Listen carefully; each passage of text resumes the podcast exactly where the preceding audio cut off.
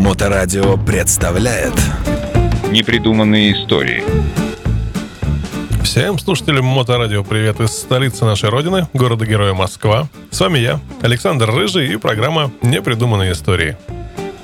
В прошлом выпуске мы остановились на спортивных достижениях Харлеев в чемпионате мира, но что если я вам скажу, что этот чемпионат для Штатов был далеко не на первом месте? США чемпионату мира уделяли очень мало внимания, считая его провинциальной игрой европейцев. У американцев были свои гонки, главной из которых считалась 200-мильная гонка в Дайтоне. Для того, чтобы скоростные британские и итальянские мотоциклы не составляли конкуренцию Харлеям, в соревнованиях в 50-х годах допускались лишь мотоциклы с нижнеклапанными двигателями. Вот почему в то время, когда стандартные Харлеи имели верхнеклапанные двигатели, спортивные модификации всегда оставались нижнеклапанными. Эта нелепица была устранена лишь в 1957 году, когда началось производство модели Sportster с 55-сильным двигателем рабочим объемом 883 кубика. Постепенно эволюционируя, эта модель стала основой и для современных спортстеров. Впрочем, Харли Дэвидсон всегда предпочитал эволюцию революциям и в конечном итоге оказался прав. 60-е годы были отмечены для фирмы тремя примечательными событиями. Во-первых, в 1963 году главным дизайнером стал Уильям Дэвидсон, известный как Вилли Джи, внук основателя фирмы. Вилли Джи тогда только-только закончил колледж, и новая должность была создана специально для него. Как ни странно, но до того специальность дизайнера считалась излишней. Поскольку юный шеф с молодых лет был пропитан специфическим харлеевским духом, то можно было не сомневаться, что традиции фирмы найдут в его лице достойного хранителя. Так и получилось, и тот особый облик, присущий современным Харли Дэвидсонам, является заслугой Вилли Джи вот уже 30 лет возглавляющего разработку дизайнов мотоциклов этой фирмы. Второе событие. В 1965 году большая модель фирмы получила электрозапуск и название Electroglide. Она и сейчас под этим названием сохранилась в каталоге фирмы, конечно, уже в более совершенном варианте. И, наконец, в 1969 году Харли Дэвидсон вошла в состав крупного промышленного концерна AMF. Увы, поглощение едва не сыграло в судьбе фирмы роковую роль. Новым хозяевам не было дела ни до славных традиций, ни до интересов мотоциклистов, их волновала только прибыль. Как это водится у нас, как мы видим, порой происходит и у них, прибыль стали выжимать явно в ущерб качеству мотоциклов.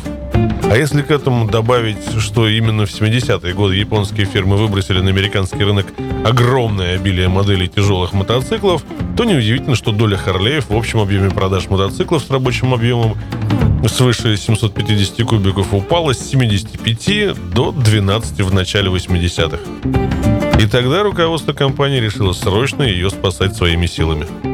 В 1981 году несколько ведущих менеджеров, в том числе президент компании Чарльз Томпсон и Вилли Джи Дэвидсон, направили руководству АМФ письмо с предложением о выкупе фирмы. Стороны вскоре пришли к соглашению, и за 81 миллион долларов управляющие стали ее хозяевами. Дорога к возрождению была долгой и трудной. 1982 год компания впервые в своей истории закончила с убытками в 25 миллионов долларов, но она была начата. Первым делом новые хозяева отправились на американский завод фирмы Honda. Впечатление было потрясающим. «Мы знали, как у нас все плохо, но не подозревали, что настолько», — говорили они. Места унынию не было. Мы должны были сделать все так же, как и японцы, или умереть. Были избраны три главных пути повышения качества. Вовлечение рабочих в совершенствование производства, те самые пресловутые кружки качества, система поставок точно вовремя, позволившая избавиться от складских завалов, и статистический контроль качества. Конечно, не было забыто и совершенствование самого мотоцикла. Еще в 80-е годы на модели Sturgis были впервые применены приводы заднего колеса зубчатым ремнем. Постепенно такой привод был распространен на другие модели, а с 93 года ими оснащаются все мотоциклы Harley Davidson. В 83 году на счету производства модели Softail с подвеской заднего колеса с центральным моноамортизатором. Через год появляются новые эволюционные двигатели с алюминиевыми цилиндрами. Модель Springer 88 года получила необычную рычажную переднюю вилку, внешнюю воспроизводящую узел 30-х годов. В бой за спасение фирмы были брошены и не столь традиционные методы, поскольку президент Рейган, как и всякий калифорниец, тоже был любителем мотоциклов, не составило особого труда пробить специальный сверхналог на импортные мотоциклы с рабочим объемом двигателя более 700 кубиков. А главное, была развернута беспрецедентная атака на потребителей, убеждающая, что Харли Дэвидсон – это мотоцикл для настоящих мужчин, что американцы должны ездить только на американских мотоциклах. За рулем Харли Дэвидсона снимались кинозвезды, политики, гиганты рока, бизнесмены. Теперь уже можно было сказать, что бой выигран. Нынешняя доля фирмы на американском рынке тяжелых мотоциклов больше 65%. И это несмотря на то, что все японские фирмы производят модели а-ля Харлей. Но американцы только ухмылялись, зачем покупать копию, если можно купить оригинал. В 1993 году в программе фирмы 19 основных моделей пяти серий. Серия Sportster, а, самые легкие и дешевые. Все остальные серии располагают двигателем рабочим объемом от 1340 кубиков. Серия Dyna Glide, а, классический чоппер в американском стиле. Серия Lowrider, она объединяет внешность чоппера со спортивной динамикой.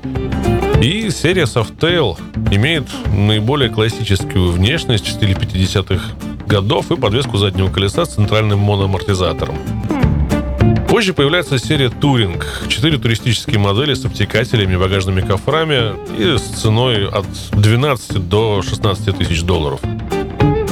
Может быть, вы спросите, зачем выкладывать такие деньги, если японский мотоцикл за те же или даже меньшие деньги предложит вам четырехцилиндровый двигатель с четырехклапанными головками цилиндров, жидкостным охлаждением и мощностью в сотню лошадей? Те, кто ездит на Харлеях, знают простую истину. Не в количестве лошадок счастья, а в том, каковы они. Да, настоящий Харлей вот с легкостью отдаст душу за один только басовитый тон огромного, здоровущего, хромированного ветвина. История Харлея продолжается. Не так давно был возвращен из небытия его старый конкурент, почивший в базе после Великой депрессии, Индиан, там пытаются возрождать те старые модели, от которых тащилось старое поколение байкеров, но делается это не очень умело. Отзывы о компании не очень, да и отвоевать рынок у американской легенды у индейцев вряд ли получится. Возможно, в скором времени Индианы начнет составлять весомую конкуренцию Харли, и тогда мы снова увидим противостояние двух гигантов, как это было в начале и середине прошлого века.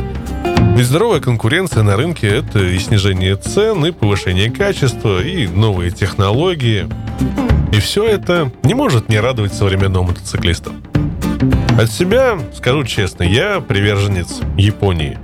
Меня всегда подкупала ее простота, технические решения, надежность, но я не исключаю возможности того, что через десяток лет я сменю японский витвин на американский, вооружусь тряпочкой, полиролью Буду натирать его до блеска, вальяжно порыкивать басовитые кобры и чувствовать себя абсолютно счастливым. Но до этого еще очень далеко. А пока напомню, что все выпуски программы этой серии можно слушать в подкастах радиостанции в любое удобное для вас время. Впереди вас ждет еще очень много интересного, не переключайтесь. С вами были непридуманные истории на Моторадио и я, Александр Рыжий. До новых встреч. Непридуманные истории на Моторадио.